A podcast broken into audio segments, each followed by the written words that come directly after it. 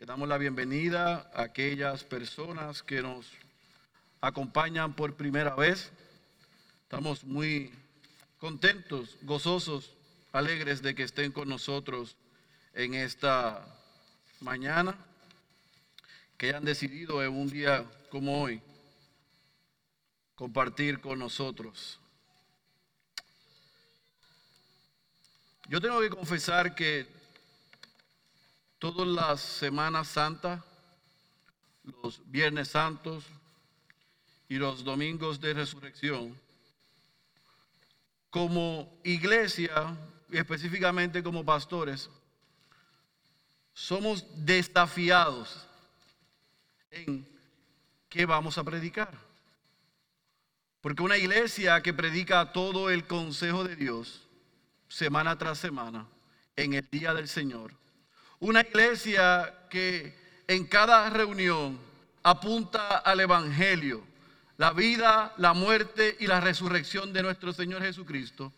Lo que recordamos y celebramos hoy es lo que hacemos cada vez que nos reunimos. Y aunque el mundo en una semana como esta se detiene de sus afanes, de sus ansiedades y de sus rutinas, desafortunadamente muchos de ellos hacen un detente para recordar y celebrar a alguien que el resto del año ellos no adoran ellos no alaban al quien no se someten y les rinden sus vidas. Sin embargo, para el cristiano, el domingo de resurrección, también lamentable y desafortunadamente, ha perdido el asombro para nosotros. Y es un domingo más. Y es, hemos caído hasta en el engaño de este mundo en la comercialización de esta celebración. Así que en los pasados días yo oraba y decía, Señor, ¿qué tú quieres que yo le comparta a tu iglesia? ¿Qué tú quieres que yo le diga a nuestra iglesia, a los miembros y asistentes regulares de nuestra, de nuestra iglesia y ciudad de Dios? Y una de las mayores bendiciones y beneficios que yo tengo como pastor es el poder acompañar a mis ovejas. Yo probablemente y seguramente no soy el mejor expositor, no soy el más elocuente, no soy el más carismático, pero yo amo ser pastor porque yo amo las ovejas que el Señor ha puesto a nuestro cargo. Y el pastorear me da la oportunidad de acompañar a el rebaño y reconocer los retos y dificultades que están enfrentando. Y las pasadas semanas como iglesia hemos llorado con los que lloran. Hemos visto el sufrimiento de gente que nosotros amamos, que son nuestra familia espiritual. Yo le decía a Denise, parece que llueve y no escampa, es noticia tras noticia, dificultades, pérdidas, dolores, malas noticias.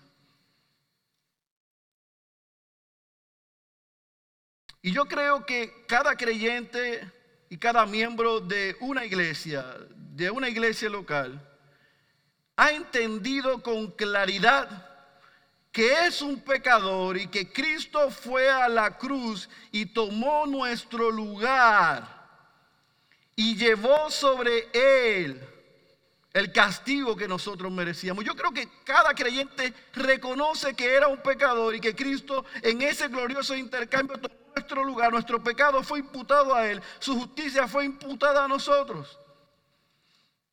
Pero a mí me parece que muchos creyentes, muchos de nosotros hemos perdido de vista que Cristo no solamente fue a la cruz y murió, sino que al tercer día el Padre lo resucitó de entre los muertos y por esa resurrección nosotros tenemos unos beneficios eternos.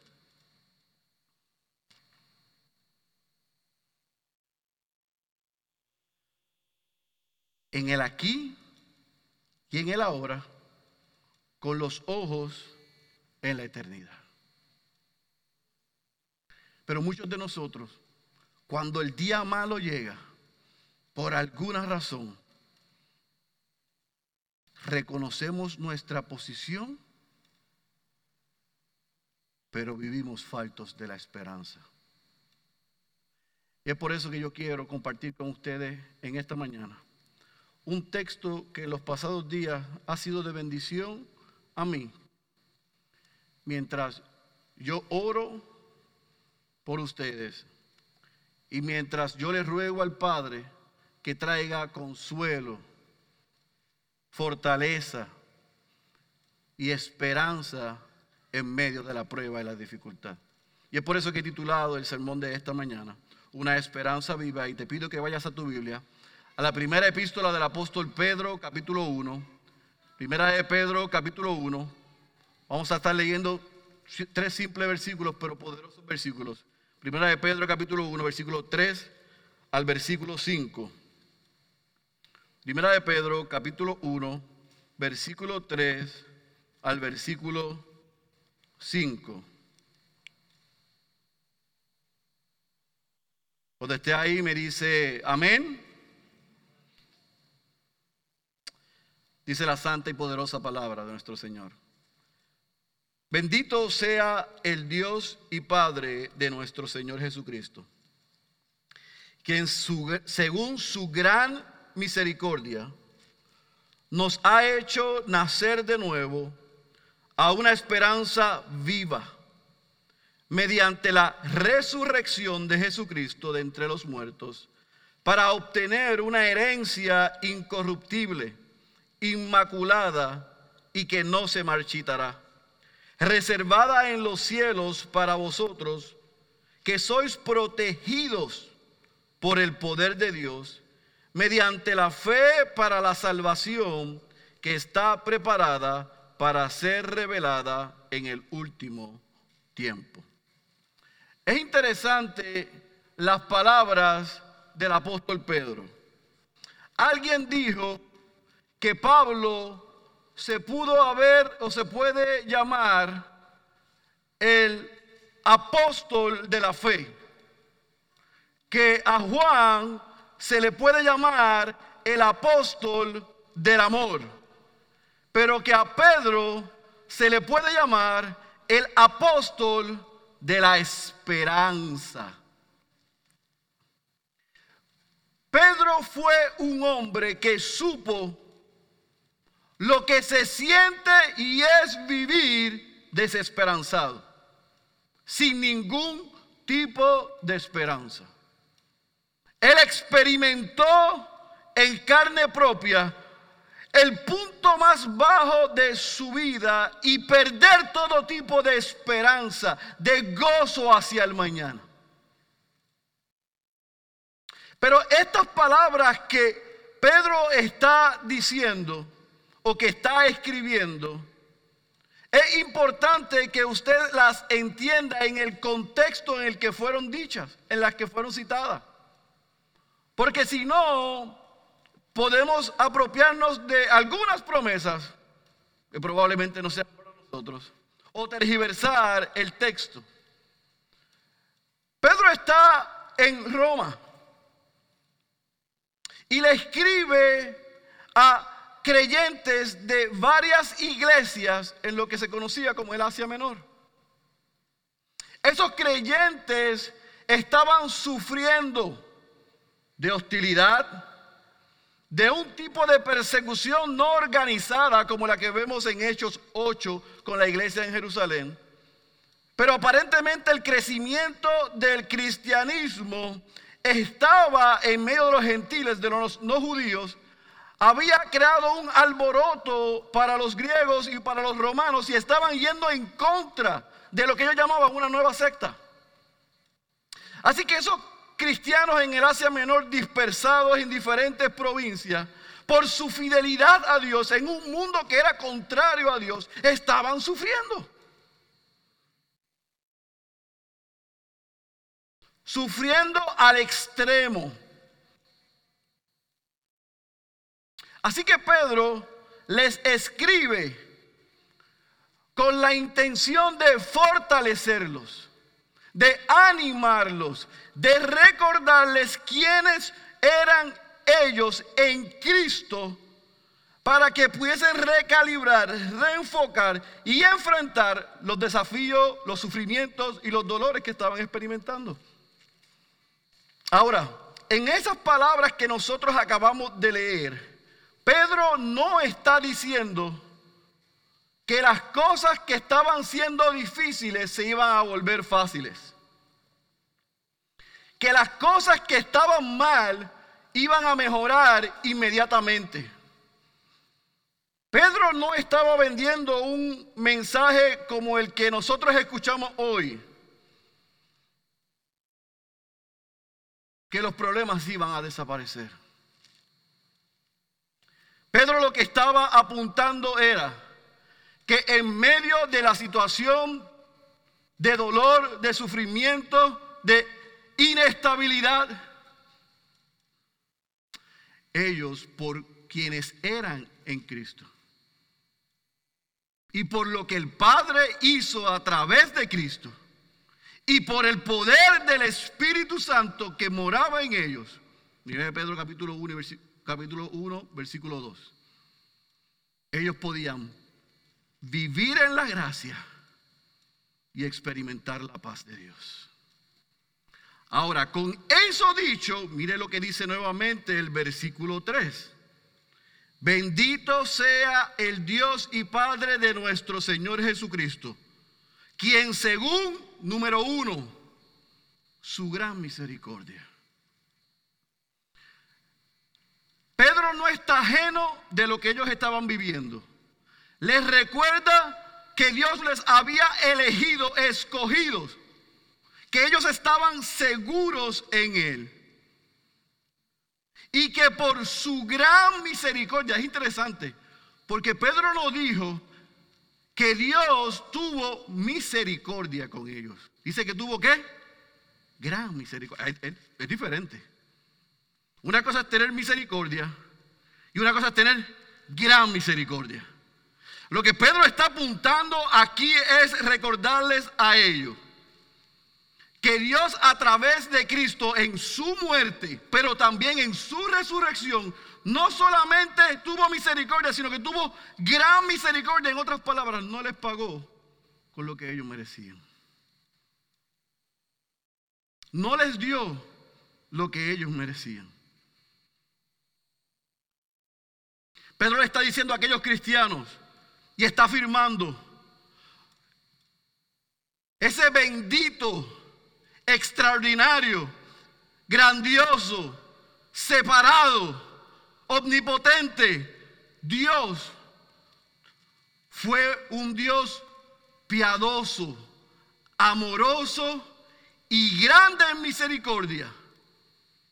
En que como cuando Pablo dice en Romanos 6, 8, siendo nosotros aún pecadores, Cristo murió por nosotros. Así que el primero dice, ese Dios tuvo gran misericordia y por esa gran misericordia lo próximo que dice es la, el efecto en la vida de aquellos cristianos. ¿Cuál fue el primer efecto? Que nos hizo nacer de nuevo. La Reina Valera dice renacer.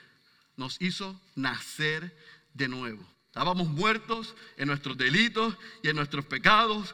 Nadie buscaba a Dios. Hey, creyentes, ahí en el Asia Menor, dispersados, sufriendo, siendo burlados, en hostilidad, en un mundo que es más pagano, que es más inmoral, que es, se aleja más de Dios. En una cultura que es contraria a lo que yo les he enseñado y lo que aún ustedes han conocido.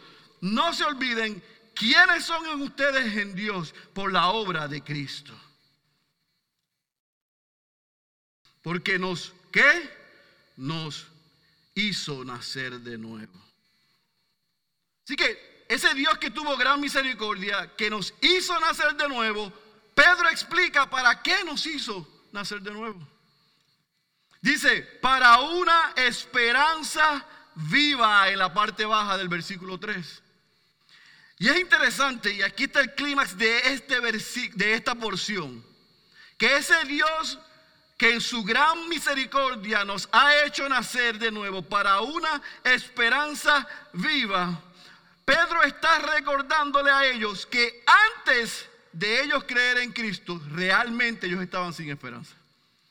No había absolutamente ninguna esperanza igual que el que está sentado hoy aquí, o nos está viendo, o nos está escuchando, que vive de espalda a Dios, no tiene ninguna esperanza. Pero por su gran misericordia nos hizo de nacer de nuevo para una esperanza viva. Pero espere un momentito. Usted puede detenerse y pensar en el hombre que está diciendo estas palabras. Este es el mismo Pedro que, esto es acá entre usted y yo, que no sé que no se salga de estas paredes. Yo creo que nosotros los puertorriqueños salimos de Pedro.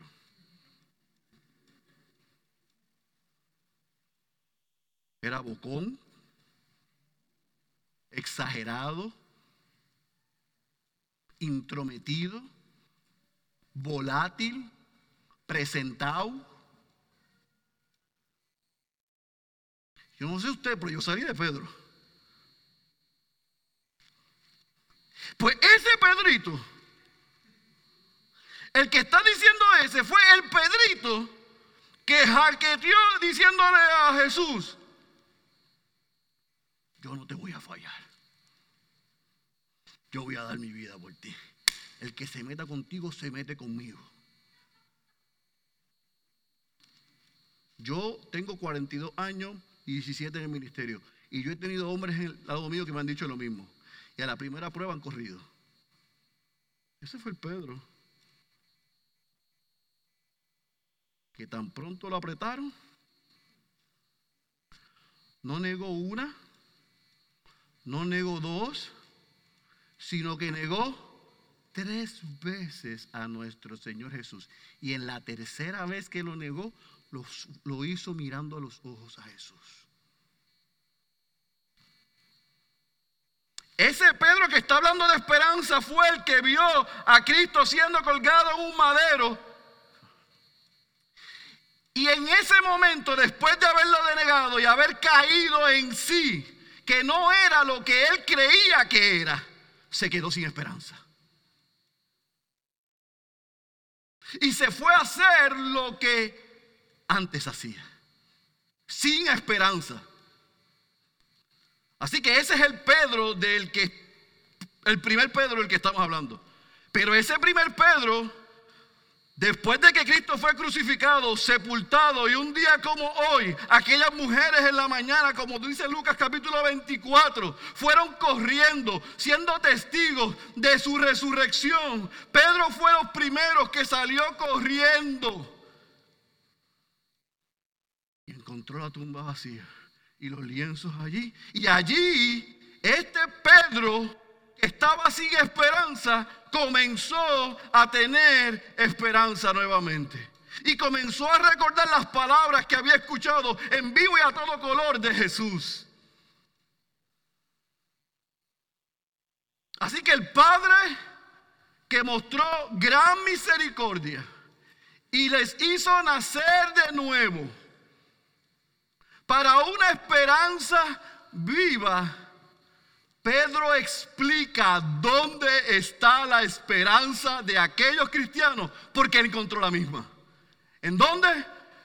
El versículo 3, parte baja dice, mediante la resurrección de nuestro Señor Jesucristo. Aquel primer Pedro que perdió la esperanza al escuchar a aquellas mujeres comenzó a regresar una esperanza porque recordó que Jesucristo había anunciado su muerte, pero había prometido su resurrección. Y esa resurrección no solamente trajo esperanza en la vida de Pedro, sino que Pedro está anunciándole, recordándole aquellos cristianos en medio del dolor, en medio del sufrimiento, en medio del día malo, hay una esperanza. Hay una esperanza viva. Hay una esperanza porque Cristo resucitó de entre los muertos. Porque Cristo no solamente venció el pecado, sino que venció la muerte.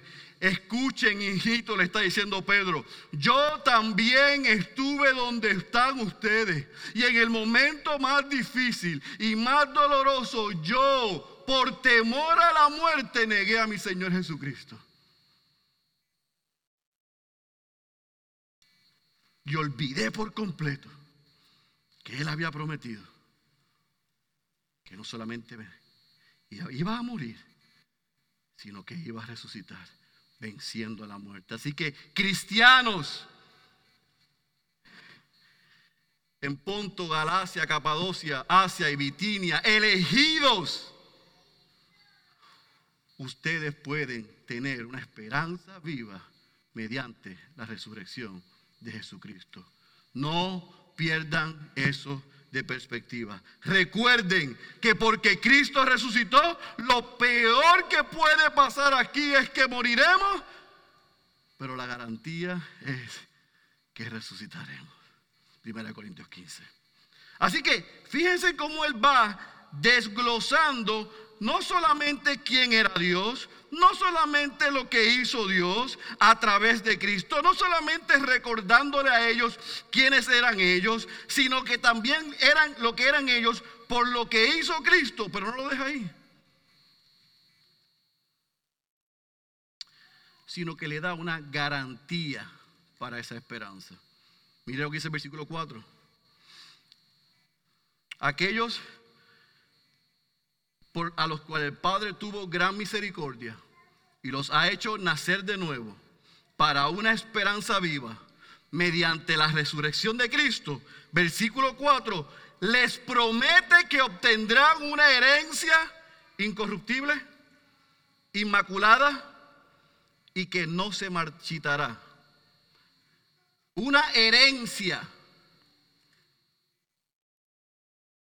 Una herencia que nadie la puede corromper, que nada ni nadie la puede contaminar y que nada ni nadie la puede desvanecer. Es una herencia diferente a las herencias terrenales. Aquí mi madre me puede dar algo que yo lo voy a disfrutar si me lo deja en el aquí y en el ahora. Pero mediante la resurrección de Cristo nos ha prometido una herencia eterna. Nada ni nadie me la puede quitar. Ahora, recuerden el contexto. Ellos están escuchando estas palabras. Pedro las está citando. Sila las está escribiendo. Probablemente Sila se las llevó. Empezaron a correr en las iglesias. Los cristianos afligidos comenzaron a escuchar esto y se comenzaron a animar. Oh, sí, es verdad. Fuimos elegidos en Dios. El Padre a través de Cristo y por el poder del Espíritu nos eligió, nos salvó. Nos hizo nacer de nuevo. Nos ha dado una esperanza viva mediante la resurrección de Cristo, oh sí, nos ha dado una herencia. Pero espérate que esa herencia es eterna. O sea, puede ser que no la disfrutes en el aquí y en el ahora. Y yo creo que ahí es que la cosa se pone interesante. Porque el versículo 5 dice que aquellos que recibirán esa herencia que es eterna, que es incorruptible, que es inmaculada, que no se marchitará, que está reservada en los cielos para vosotros, en el aquí, le dice el versículo 5, en el aquí mientras ustedes están sufriendo persecución, dolor, ansiedad, burla, un mundo que es contrario, aquí, mire lo que dice el versículo 5, serán protegidos por el poder de Dios mediante la fe para la salvación que está que que está que revelada, será revelada, prepara, está preparada para ser revelada en el último tiempo. Pedro les dijo, ok, entiendan esto. Yo sé lo que ustedes están pasando, pero recuerden quiénes son ustedes. Y aunque estén pasando por este tiempo, que yo no sé cuánto tiempo va a ser, ni yo sé cómo se va a ver en la vida de cada uno, porque el sufrimiento en la vida de Paco y Anabel es diferente que en mi vida. Los retos y dificultades que ellos tienen son diferentes a los míos. Alfonso y Aquenia puede ser que sea diferente a los de Denis a mí. Pero sí está seguro que parte de ser cristiano es que va a venir el sufrimiento para nosotros. Y Él les está diciendo, aun cuando eso es una realidad, no pierdan de perspectiva quiénes son, lo que Él les ha prometido, lo que les, les ha prometido, pero sobre todas las cosas, aunque es eterna y aquí en el ahora no lo van a poder disfrutar a plenitud, Él les ha prometido que los va a proteger. Y eso es lo que nosotros nos olvida. Porque cada dificultad que viene a nosotros, cada sufrimiento, cada prueba, cada dolor, nosotros olvidamos que Él ha prometido estar con nosotros. Se nos ha olvidado que por la muerte y la resurrección de nuestro Señor Jesucristo, Él nos ha prometido que estará con nosotros siempre. Siempre estamos guardados, protegidos en Él. ¿Por qué? Porque la muerte encontró su muerte en la muerte de Cristo y su resurrección.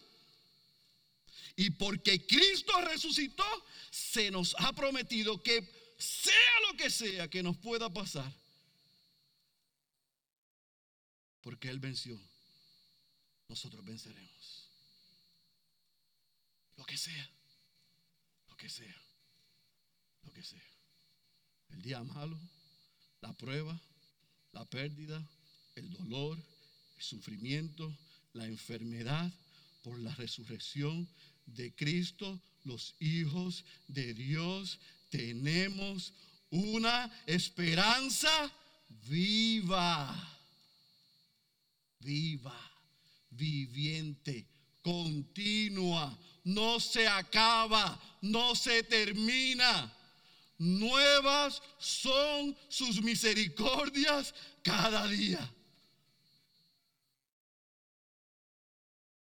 Ahora mi hermano, mi hermana, ¿qué significa esta esperanza para ti y para mí?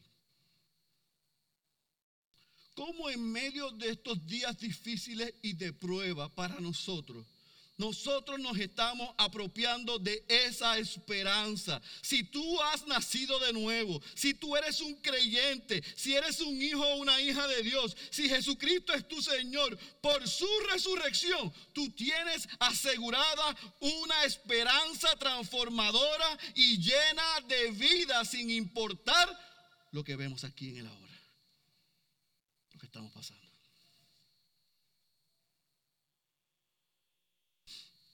Mi hermano y mi hermana, no importa lo que diga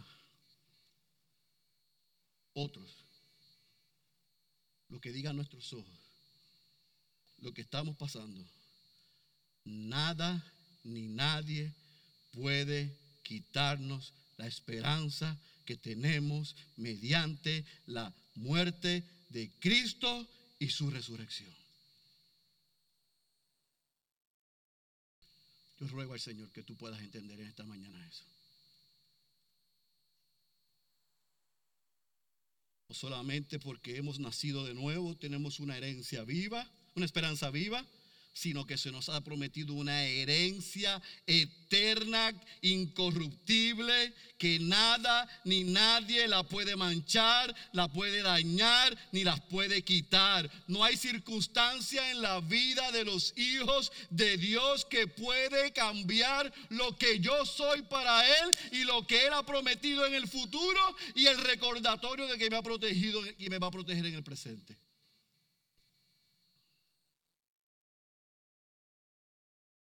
No hay ninguna circunstancia, ningún reto, ningún dolor, ningún desafío, ninguna derrota, ninguna pérdida que tiene la última palabra sobre los hijos de Dios.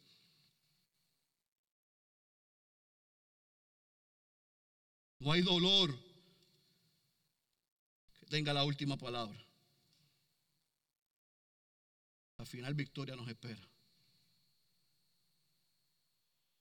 Y usted puede decir como creyente, bueno, pastor, gracias por ese mensaje, pero eso no aplica para mí. Porque yo estoy en el pic de la vida. Mi apellido ahora es éxito. Cambié el Cabrera, soy Félix Éxito. Estoy en las papas. Yo vine aquí porque hay que cumplir, hoy es el día del Señor. Tú sabes, pero yo, yo soy un hijo de Dios. Yo vengo aquí fielmente. Tú sabes, yo cumplo con mis responsabilidades, pero yo no estoy como aquellos cristianos. Yo no estoy como los hermanos de nosotros aquí en esta congregación que están sufriendo. Yo estoy en el pic de la vida. Ah, tú estás en el pic de la vida. Pues déjame decirte que los éxitos de la vida, por más maravillosos que puedan ser, yo espero que entiendas que tampoco te dan esperanza. Porque si esa es tu esperanza, si esa es tu bendición final, triste es tu caso.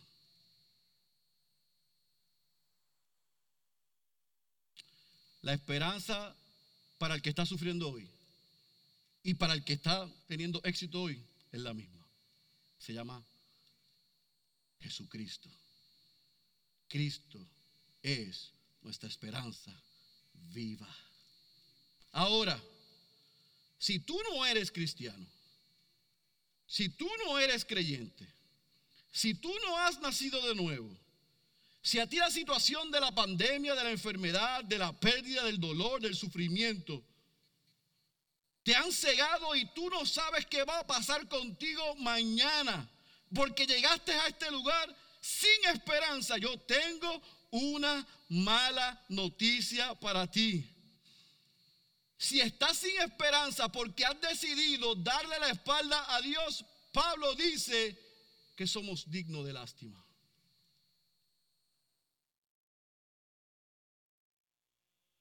Si tu mayor aspiración es en el aquí, en el ahora, tener un nombre, ser reconocido, tener bienes, que la gente te aplauda, si eso es donde tú has depositado tu esperanza, eres digno de lástima. No importa si estás sufriendo y no sabes dónde poner tu esperanza, o si has puesto tu esperanza en algo o en alguien. Ambos son dignos de lástima, pero la buena noticia es que si te arrepientes de tus pecados, si reconoces que tú no puedes provocar nacer de nuevo, tener una esperanza viva, tener una esperanza, una herencia eterna, y estar protegido en el aquí, en el ahora y para siempre. Hoy es un gran día que recordamos la resurrección de Jesucristo para que te arrepientas de tus pecados y pongas tu fe en el único Señor y Salvador.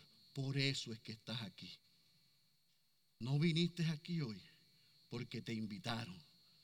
Viniste aquí hoy porque nuestro Señor Jesucristo tiene algo que decirte. Renuncia a la vida que estás viviendo.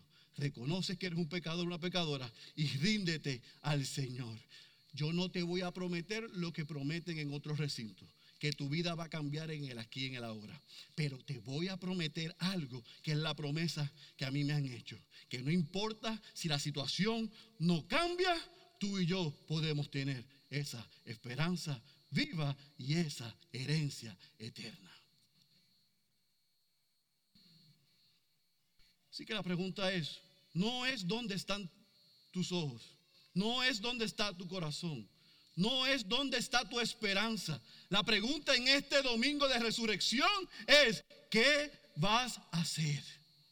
Cristiano, ¿Qué vas a hacer con el recordatorio de quiénes somos en Cristo y la esperanza que tenemos que en Él, la, herencia que se nos ha prometido y la seguridad de que Él nos está protegiendo? Y no cristiano, amigo que estás aquí, ¿qué vas a hacer con la mala noticia que si estás de espalda a Dios eres digno de lástima? Pero la buena noticia es que si respondes en arrepentimiento y en fe, tu vida puede ser transformada. ¿Qué vas a hacer? ¿cómo vas a responder?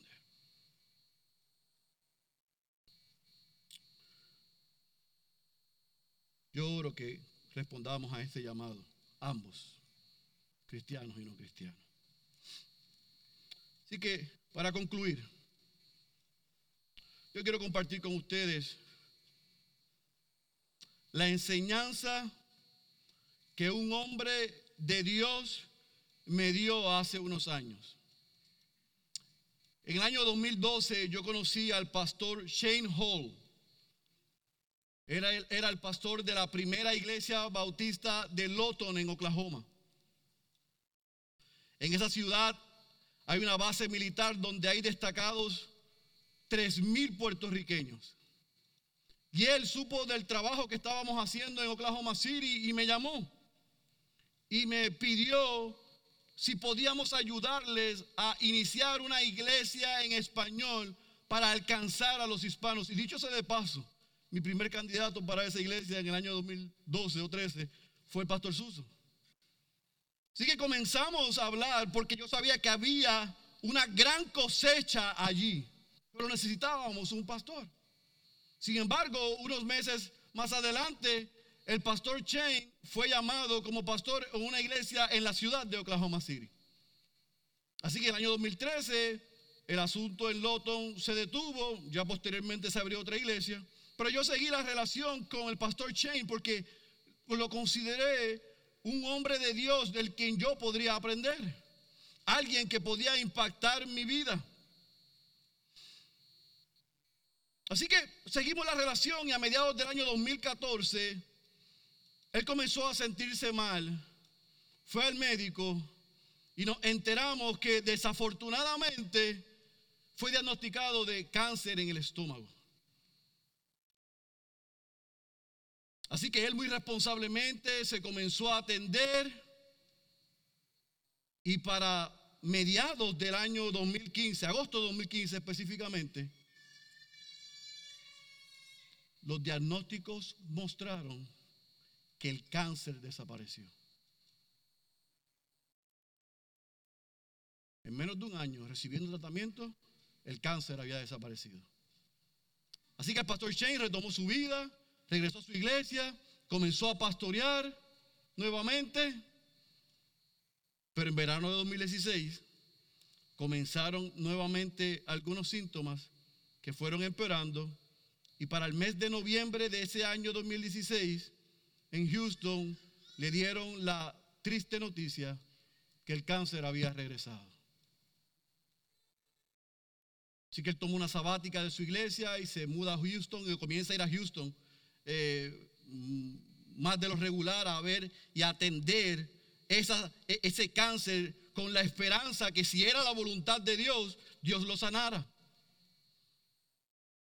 Pasaron algunos meses y en junio de 2017, en la reunión anual de nuestra convención de los Bautistas del Sur, en Phoenix, Arizona, la conferencia de pastores, los pastores que iban a predicar decidieron ir sobre el libro de Filipenses.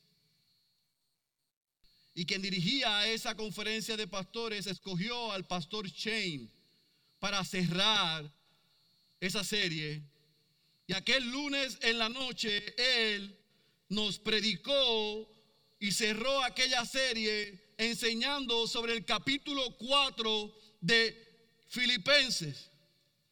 Y recuerdo que se paró allí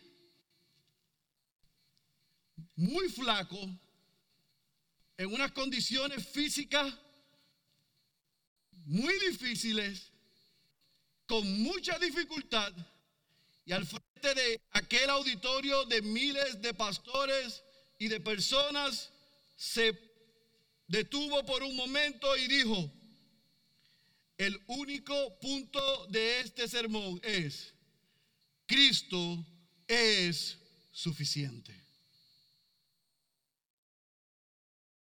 Así que luego de explicar el contexto del capítulo 4, de desempacar las verdades, de corregir el texto más mal sacado de texto de todo lo puedo en Cristo que me fortalece en el versículo 13.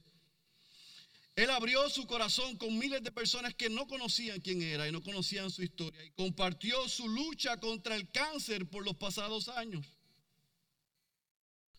Así que mientras él está, después de exponer el texto, explicando su testimonio, hay unas palabras que él dijo que yo tuve que ir a la grabación y typearlas y recordarlas. Porque él dijo, todo lo que me está sucediendo no es coincidencia es providencia. Cuando las cosas difíciles e incomprensibles llegan a la vida, es cuando llegamos a la realidad que lo único que necesitamos es a Jesús. Nada más y nada menos. Hay días que recuerdo esto más que otros, pero le pido a Dios que nunca se me olvide, que yo pueda tener contentamiento. Mi situación es difícil no sé cuánto tiempo voy a vivir. Tengo dos hijas, una de nueve y otra de doce, pero Cristo es suficiente. Jesús es todo lo que yo necesito. Jesús es todo lo que tú necesitas. Jesús es todo lo que necesitamos. Cuando lo tenemos todo y cuando no nos queda nada. Esas palabras fueron dichas el lunes 12 de junio del 2017. Por los próximos meses continuó recibiendo tratamiento, pero su condición empeoró. Y el domingo 11 de febrero de 2018 bautizó a su hija más pequeña, a quien él le predicó el Evangelio. Y evidentemente al ver el testimonio de este hombre, rindió su vida al Señor. Cinco días después, el 16 de febrero, Shane murió. Ese día su esposa escribió, Shane ya está en casa, ya no sufre. Él sabía que las palabras de Pablo en Filipenses 1:21 eran ciertas. Para mí, el morir es ganancia. Chen y su esposa sabían dónde estaba la esperanza. Chen, su esposa y sus hijas experimentaron la esperanza viva.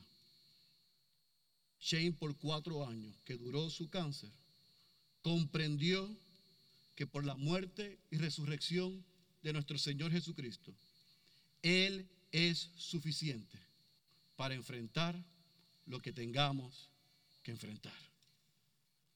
Y que podemos enfrentar lo que tengamos que enfrentar en el aquí, seguros y con los ojos puestos en la herencia eterna.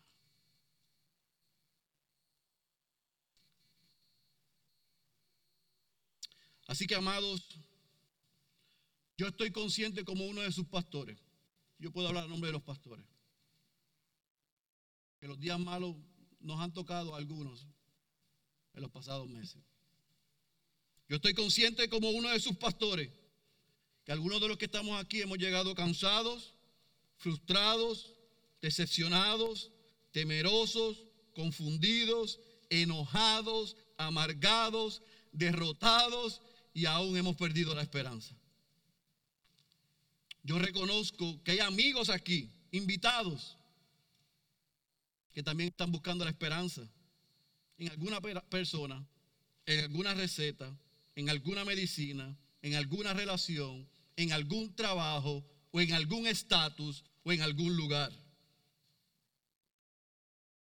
Yo espero que nuestros amigos hayan entendido hoy que no hay esperanza fuera de Cristo. Yo espero que mis hermanos y miembros de esta iglesia hayan recordado que la única esperanza es Cristo. Concluyo con unas palabras del pastor John Piper, que dijo, amo la muerte y la resurrección de Jesucristo, no porque conviertan mi vida en una cadena de éxitos, sino porque me impiden colapsar bajo una cadena de fracasos. El Cristo que fue crucificado y muerto el viernes como cordero, resucitó un día como hoy, como león, y está sentado a la diestra del Padre, intercediendo por sus hijos y por sus hijas. Si naciste de nuevo, tienes una esperanza viva, una herencia eterna y estás seguro en Él. Si todavía no has nacido de nuevo, hoy es el día de salvación. ¿Qué te impide reconocer que eres un pecador o una pecadora y correr a la cruz?